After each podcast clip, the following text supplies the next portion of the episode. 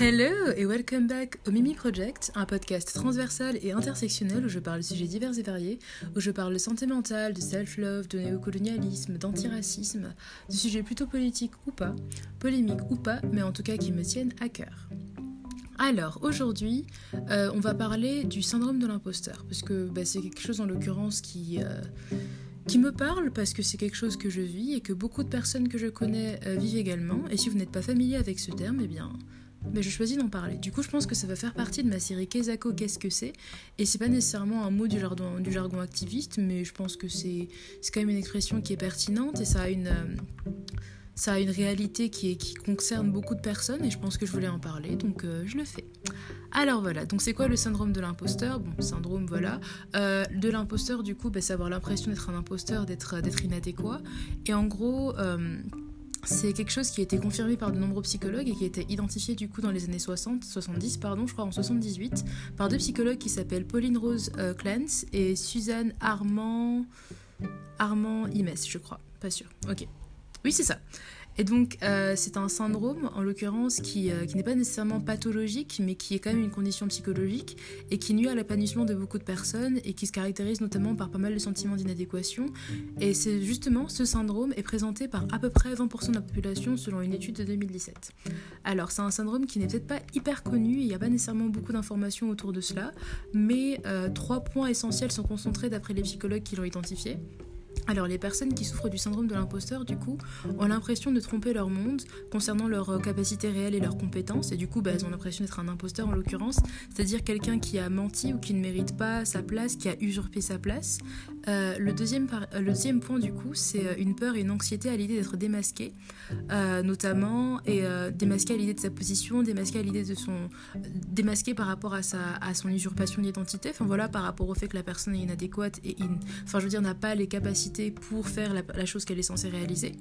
Et euh, le troisième point, du coup, c'est un biais cognitif qui va pousser cette personne, du coup, à faire de mauvaises attributions quand elle va réussir. C'est-à-dire qu'à chaque fois qu'elle va réussir ou accomplir quelque chose, que ce soit au niveau académique ou professionnel, elle va considérer que du coup ce sont des causes extérieures qui sont responsables de son succès. Elle va dire qu'elle a eu de la chance, euh, se dire que ben voilà c'est parce que bah, elle est tombée dans un bon jour ou quelqu'un l'a aidé ou ce sujet était plus facile. Enfin vraiment, plutôt que d'être dans un raisonnement interne en se disant ben, je vais m'attribuer euh, les sources et le fruit de mon travail ou les fruits de ce que j'ai fait, de voilà et je vais m'attribuer du coup euh, les mérites du résultat. Ben, je vais considérer au contraire que ce résultat n'est pas dû à moi ou pas dû à moi entièrement et que je ne mérite pas du coup de me voilà de me de tirer les fruits et de, tirer le mérite du coup euh, de ce ben voilà de ce de. Et souvent, justement, euh, ce qui est assez, assez contradictoire, mais aussi très pertinent, c'est que ce syndrome touche beaucoup de personnes qui sont pourtant perçues comme étant compétentes, comme étant capables, euh, ce qu'on appelle des high achievers en, anglais, oui, je fais la bilingue, mais des personnes qui vont accomplir beaucoup de choses ou quoi, mais même, même pas nécessairement, mais en tout cas, que ce soit au niveau académique, que ce soit au niveau professionnel, des personnes qui vont pourtant être perçues comme ayant les compétences qu'elles se refusent. Et justement, ce qui est assez particulier, mais ce qui et, euh, assez, logique pour moi malheureusement, c'est que c'est un syndrome qui touche particulièrement les femmes notamment. Euh, et justement, ce qui, est intéressant, c'est qu'on on voit qu'il y a le sexisme qui joue notamment, le sexisme intériorisé, et le patriarcat qui joue de façon très très prégnante, parce que le problème, surtout dans les milieux professionnels, c'est qu'on va associer masculin avec expertise et que justement, euh, tous les métiers qui sont féminisés ou même le travail des femmes est considéré comme étant moins, moins compétent. Et et voilà, donc on va avoir une association, un biais cognitif plutôt en faveur euh, des hommes qu'en faveur des femmes. Et on se rend compte aussi que la progression des femmes, du coup, vers les postes décisionnels et vers, euh, voilà, vers les, les, postes, entre guillemets, euh, à plus haute responsabilité, ben elle est beaucoup plus longue. Pourquoi? Parce que ben, il y a le rôle des femmes. Du coup, on va avoir des choix qui semblent intentionnels, mais qui, à mon sens, participent à un système. C'est-à-dire que du coup, les femmes vont refuser des responsabilités parce qu'elles vont avoir peur justement d'être sous le feu des projecteurs, qu'elles vont avoir peur et vont considérer du coup qu'elles sont des impostrices, qu'elles ne méritent pas d'avoir euh, ou imposteurs comme vous préférez, mais qu'elles ne méritent pas du coup d'avoir d'avoir ce spotlight-là, qu'elles ne sont pas légitimes à être dans cette position, qu'elles n'aient pas les compétences, que d'autres personnes peuvent faire un meilleur travail qu'elles. Et justement, ce qui est assez intéressant, c'est que le syndrome de l'imposteur qui touche particulièrement les femmes et du coup qui est un peu le résultat du doute féminin par rapport au, niveau au milieu professionnel, c'est un produit qui est sociologique et qui est systémique. Pourquoi? Parce que ben, je pense qu'il est lié à la sous-représentation des femmes dans le milieu professionnel et dans les milieux décisionnels et qu'il a beaucoup à faire aussi avec tout ce qui va être discrimination de genre et les, tous les stéréotypes et toutes les conceptions. Euh, ben, lié au genre, du coup, lié à, à, la façon dont on socialise les femmes et les hommes, et euh, du coup à la subordination des femmes dans plein de milieux, et notamment dans le milieu professionnel, où effectivement elles sont sous-représentées et elles, sont, euh, elles, ne sont pas, euh, elles ne sont pas valorisées de la même manière. Et du coup, je pense aussi, et c'est quelque chose de très prégnant, ce syndrome touche beaucoup, beaucoup plus fort euh, les personnes racisées, les femmes racisées. Pourquoi? Parce que déjà, en étant racisées ou en venant d'un milieu social euh, particulier, euh, avoir, avoir l'intersection du coup de ces éléments qui peuvent constituer des obstacles socialement, déjà comme ça, mais ça, déjà, ce sont des éléments qui contribuent à marginaliser une personne. Mais quand on mélange ça et du coup euh, une performance ou un certain milieu, du coup, on va être la minorité. On est une minorité de genre, mais on va aussi être une minorité raciale. Et euh, on va avoir l'intersection du coup de tous les stéréotypes et de ces, euh, de ces différentes socialisations qui va se mélanger, qui va, qui va constituer également un frein et un frein du coup qui va jouer sur la psyché de la personne et qui va renforcer justement ces sentiments d'inadéquation qui sont multipliés et qui se, qui se mélangent en fait. Et du coup, bah, uh, Déjà, en tant que personne racisée, en tant que femme racisée, euh, dans pas mal de milieux, que ce soit dans des milieux académiques ou dans des milieux professionnels, euh, j'ai l'impression que je dois prouver ma valeur, prouver ma compétence, parce qu'en tant que femme, euh, je ne suis pas nécessairement perçue comme étant compétente, mais avec tout ce qui va jouer, avec la race, les stéréotypes, tout ça, je pense qu'il y a justement cette idée d'inadéquation qui joue et ce sentiment d'illégitimité qui peut se développer, et je pense que c'était pertinent du coup de parler de ça. Alors, quelles sont les causes potentielles du coup du syndrome de l'imposteur? Bah, J'ai regardé, j'ai fait mes petites recherches, et du coup, ça a pas mal à faire avec l'environnement familial. Ça peut être lié à un environnement euh, familial qui est peu valorisant ou qui va mettre de la pression justement. Donc peu valorisant, c'est-à-dire que les personnes ne vont pas vont pas être accompagnées, vont pas être soutenues et du coup bah, elles peuvent développer un perfectionnisme qui va être euh, qui va être trop grand ou justement voilà pareil on va leur mettre de la pression en leur donnant une image du succès, une image de la réussite et voilà on va elles vont être dans un environnement du coup qui va survaloriser l'intelligence et justement la présenter comme étant un don et donc euh, minimiser les efforts et le travail fait et on va avoir du coup une logique assez toxique où les personnes vont s'enfermer dans une logique où elles doivent euh, où elles doivent travailler, elles doivent atteindre un certain but et réussir d'une certaine manière. Et voilà, et je pense que du coup, quand on est, euh, on est élevé dans un milieu où certains standards sont mis en avant, et euh, que ce soit un milieu qui est un environnement familial qui nous survalorise ou pas, euh, on peut justement développer ce syndrome, je pense. Après, je pense qu'il y a des causes qui sont multiples. Enfin, personnellement, je ne suis pas psychologue, donc je ne connais pas toutes les causes de ce syndrome, mais mais pour, euh, ben, pour le vivre, en l'occurrence, je sais que ça touche beaucoup de personnes et je sais que justement, euh, ça a des conséquences qui sont multiples. Pourquoi? Parce que bah, ça se décline en fait dans plein de choses. Ça va, être ça se caractériser justement par la difficulté à accepter certains compliments, à accepter notre propre valeur ou, ou voilà, ou la, le fait justement d'être... Euh, d'être acclamé, le fait d'être valorisé par rapport à une compétence qu'on a, et justement le fait de, minimiser ça et de, de, rabaisser, de ne pas pouvoir accepter les compliments qu'on va pas pouvoir trouver euh, adéquats ou légitimes parce qu'on ne pense pas être légitime en soi, ou justement la surestimation des compétences d'autrui, et c'est une optique de comparaison en se disant mais cette personne est plus compétente, toutes les personnes autour de moi sont plus compétentes que moi, pourquoi moi je ferais ça, pourquoi je devrais faire ça, tout ça, et voilà, et pas mal de sentiments d'illégitimité, de l'anxiété par rapport à sa performance, une peur de l'échec, mais aussi, euh, aussi assez assez, de façon assez contradictoire, mais en même temps assez compréhensible, on va avoir une culpabilité qui va jouer et une peur, euh, une peur aussi du succès. Moi, je sais que c'est quelque chose qui, euh, qui m'affecte beaucoup parce que Vraiment, même en faisant ce podcast, le seul concept même du podcast, je me suis dit, mais est-ce que je suis légitime à le faire? Est-ce que ma voix compte? Est-ce que j'ai des choses intéressantes à dire? Peut-être, mais est-ce que les gens vont les écouter? Je pense qu'il y a tellement de personnes qui font un travail beaucoup plus pertinent, beaucoup plus concret, beaucoup plus développé par rapport à ce que je fais.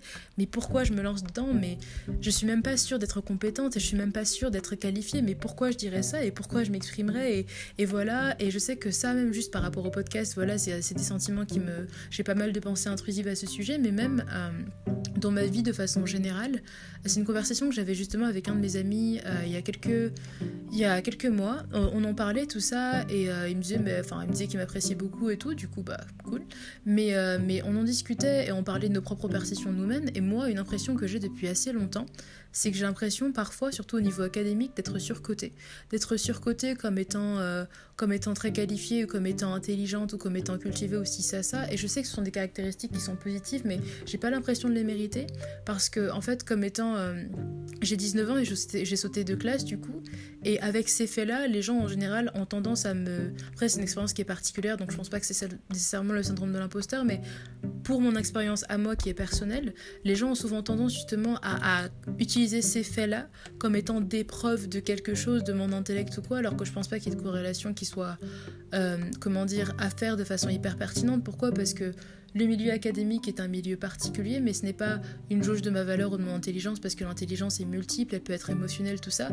Et du coup, le fait de comment dire, le fait d'être euh, d'être catégorisé par rapport à ça et le fait d'être survalorisé avec des personnes qui, en entendant ça, vont du coup se faire une image de moi ou justement par rapport à X ou Y accomplissement que je peux avoir, que je peux avoir fait, que ce soit au niveau de mes résultats ou voilà, euh, ben justement, je vais, je vais pas, enfin, comment dire, je vais les avoir faits, je vais les avoir réalisés. Et du coup, euh, ça va donner une certaine image de mon intellect ou quoi, mais ce n'est pas nécessairement le cas. En l'occurrence, enfin, comme vous pouvez le constater, je n'ai pas gérer mon syndrome de l'imposteur, il est très très présent. Et, euh, du coup, j'avoue que après, je travaille là-dessus, mais j'ai du mal parfois à accepter les compliments. Et euh, évidemment, ça plaît toujours, enfin, ça fait toujours plaisir de savoir que des personnes t'apprécient, mais j'ai du mal à, enlever justement euh, ces sentiments d'illégitimité et de me dire que, bah, au final, je suis pas sûre d'avoir, enfin, d'être aussi valorisée, d'être aussi intéressante ou d'être aussi intelligente que les personnes peuvent avoir l'impression que je sois parce que parce que voilà c'est pas une impression que que j'ai. Je suis pas en train de dire que je suis pas intelligente ou que je suis pas intéressante ou quoi. Non parce que je, je pense que je le suis. Et euh, j'ai travaillé pour avoir euh, quand même cette sphère de confiance en moi. Non je, je connais mes qualités je sais ce que je vaux en tout cas au moins euh, au niveau décent. Mais mais quand les personnes vont être très laudatives, par exemple, et très euh, et m'encenser beaucoup, enfin c'est sympathique, hein, moi je crache pas, honnêtement, jetez-moi des fleurs si vous voulez, mais je vais avoir du mal justement à l'accepter. Je sais que mon, euh, mon syndrome de l'imposteur joue un peu et un peu articulé avec mon perfectionnisme, et du coup, euh, toutes les causes, toutes les, les difficultés liées justement à l'anxiété de performance, en fait, c'est ça qui est assez particulier, c'est que tu veux bien performer parce que tu es perfectionniste, parce que tu veux atteindre un but, parce que parce que voilà, parce qu'atteindre un certain résultat, c'est quelque chose qui te, qui te correspond, parce que tu veux accomplir beaucoup de choses, mais en même temps, tu es terrifié par la perspective d'accomplir ces choses parce que tu as peur de ne pas être capable de le faire et que tu penses que justement le fait qu'on te mette dans ces positions-là est inadéquat parce que tu penses pas être la personne euh, spécifique pour le faire et tu penses pas être la personne la plus capable de le faire et du coup tu as peur d'échouer mais tu as aussi peur de réussir et peur du résultat et peur d'être complimenté pour des choses que tu as l'impression de ne pas mériter.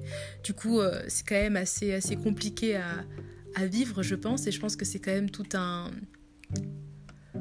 tout un système et que c'est voilà c'est complexe comme, comme situation je pense et c'est quand même un cercle ça peut être un cercle vicieux assez toxique justement parce que euh, en gros deux optiques c'est soit tu dis bon bah j'ai peur de réaliser cette chose, ben, je vais me surpréparer tout ça et du coup ben, c'est encore plus anxiogène parce qu'on est hyper perfectionniste et beaucoup et très difficile avec soi-même. Soit on est dans, une, optique où justement on va être anxieux par rapport à la perspective de travailler, de réaliser un certain truc. C'est littéralement ce que je fais avec euh, mes épisodes pour le podcast ou le travail ou quoi que ce soit d'autre.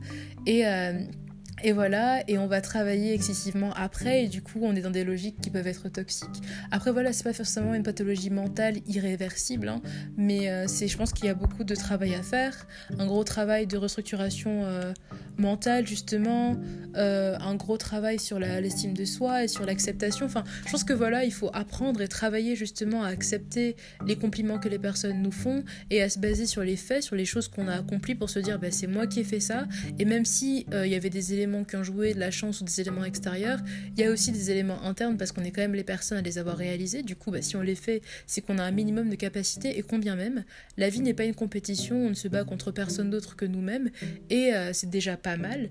Et vraiment, ce, voilà, c'est pareil, c'est comme dans l'épisode que j'ai dit sur la confiance en soi parce que les deux sont liés de façon assez inextricable. C'est travailler sur sa confiance en soi et se dire que voilà, on mérite autant que les autres personnes d'être là. Je pense que ça, c'est quelque chose qui est très très important et qui, euh, qui est utile pour moi. C'est que souvent, genre, je me remets en question, je me dis, mais est-ce que je suis légitime? Est-ce que si ça, ça Est-ce que je mérite d'être ici? Et la réponse est oui, je mérite d'être ici et surtout, même si parfois j'ai l'impression de ne pas mériter certaines opportunités où justement parfois j'ai l'impression de ne pas être la personne que j'ai l'air d'être, j'ai l'impression de ne pas de ne pas comment dire correspondre à l'image que les personnes peuvent se faire de moi ou de ne pas être assez et d'être un peu une impostrice et d'être surcotée clairement. Mais en même temps c'est pas grave. Enfin je veux dire c'est une situation qui euh, assez de façon assez euh, enfin qui me bénéficie en soi. Et je suis dans la situation dans laquelle je suis placée et du coup bah si j'ai l'impression de ne pas mériter ma position autant agir pour la mériter c'est-à-dire faire des choses qui me rendront fière fière de moi-même. Et je suis déjà là où je suis le passé est passé en l'occurrence et je ne peux que m'améliorer, je ne peux qu'avancer, je ne peux que réaliser des prochaines choses et voilà c'est vraiment travailler à créer un rapport plus sain autour de soi-même, de son image de soi, d'accepter du coup le fait qu'on est capable, d'accepter le fait qu'on a de la valeur et d'accepter les choses positives qui peuvent venir vers nous. Et voilà, et d'accepter aussi le fait que bah on n'est pas parfait, on est faillible et qu'on peut faire des choses, qu'on peut être compétent, mais que ça peut juste euh, ça peut juste faire partie d'un processus plutôt long. Donc voilà, je suis pas en train de dire que mon syndrome de l'imposteur, je l'ai, euh, je l'ai vaincu parce que clairement je suis encore euh, là-dedans. Mais j'y travaille. Je travaille à, à accepter que je ne suis pas une impostrice. Bon, après, ce qui est bien, c'est quand même, je sais que je ne suis pas foncièrement une impostrice, mais je sais que tous les sentiments un peu connexes, tout ce qui va être euh, sentiment d'illégitimité, d'inadéquation, d'avoir l'impression de ne pas nécessairement mériter ma place parfois, ou euh, même dans mes relations amicales, je sais que mes amis sont en mode oh là là et tout, euh, mais elle est trop sympa, elle est trop si ça, ça, ça, ça, ça, ça. Et j'ai l'impression d'être une impostrice un peu parce que bah, je me connais, du coup, je connais mes défauts et je connais mes, mes qualités. Peut-être que je ne me vois pas de façon très objective, de façon très certaine. Mais du coup, quand certaines personnes vont me présenter dans une lumière qui est très positive, surtout quand c'est mes, mes amis les plus proches, parfois j'ai l'impression que c'est plus parce qu'ils me voient sous un prisme subjectif et qu'ils m'apprécient, euh, qu'ils sont peut-être du coup aveuglés par euh, leur appréciation, qu'ils vont peut-être normaliser certaines choses ou me, ou me surcoter ou me, voilà, me donner une valeur que je n'ai pas l'impression d'avoir tout le temps. Mais malgré tout, je suis reconnaissante pour leur appréciation, je suis reconnaissante du coup pour, euh, pour les compliments, l'appréciation, la positivité qu'on peut m'envoyer. Et, euh, et j'ai de la chance et de la gratitude en l'occurrence de la recevoir. Et je travaille à, avoir un rapport à moi-même et à mes compétences et, et aux choses que je vais accomplir et que je peux accomplir beaucoup plus sain et beaucoup plus juste. Donc voilà, j'espère que cet épisode vous aura servi et euh, justement ça a été inspiré par une de mes copines avec qui j'ai eu une, conversation récemment et qui m'a dit que ce serait cool justement de parler de ça parce que je lui parlais du podcast et du fait que bah voilà toutes les émotions que j'ai citées précédemment par rapport à tout ce qui était sentiment d'illégitimité tout ça et de mon processus et elle m'a dit bah ça ferait un bon épisode de podcast et elle avait raison. Du coup bah le voici. En tout cas, j'espère que ça vous aura plu. On se retrouve très vite pour un nouvel épisode. Euh, aussi, si jamais vous vous êtes identifié à l'épisode, si jamais vous avez pu vous reconnaître ou reconnaître des personnes autour de vous, ben, je suis contente du coup d'avoir contribué à ça. J'espère vraiment que ça permettra, que ça vous éclairera peut-être que ça initiera une conversation. Et je sais que parfois, ça fait juste du bien de se reconnaître en quelqu'un et de savoir qu'on n'est pas nécessairement tout seul. Après, bon, je pense que vous doutez que vous n'êtes pas tout seul, mais si jamais vous avez besoin de, vous rassurer, voilà, vous n'êtes pas tout seul. je pense que même en dehors du syndrome de l'imposteur, on ressent tous ces sentiments d'illégitimité, d'inadéquation, et c'est pas grave. Je pense que on a tous des pensées qui sont intrusives, mais justement, elles sont intrusives, c'est à dire qu'elles n'ont pas nécessairement leur place et qu'on n'a pas besoin de se questionner de façon illégitime, de se questionner de façon euh, aussi prégnante, alors que ça ne nous sert pas à grand chose. Enfin, je veux dire, se remettre en question et se poser des questions sur euh, les choses qu'on fait et se demander si les choses qu'on fait sont justes ou quoi c'est une bonne chose, mais je pense qu'il y a de la nuance et de la modération à avoir en tout. Et le fait de saper les bases de sa confiance en soi euh, ne, rend ne, rend service à personne, et particulièrement pas à nous-mêmes. Donc travaillons tous à être plus indulgents, plus respectueux de nous-mêmes, et plus appréciatifs euh, de nos accomplissements et, euh, des, compliments que les autres personnes nous font. Donc voilà, on se retrouve très vite du coup, cette fois vraiment, pour un nouvel épisode du Mimi Project.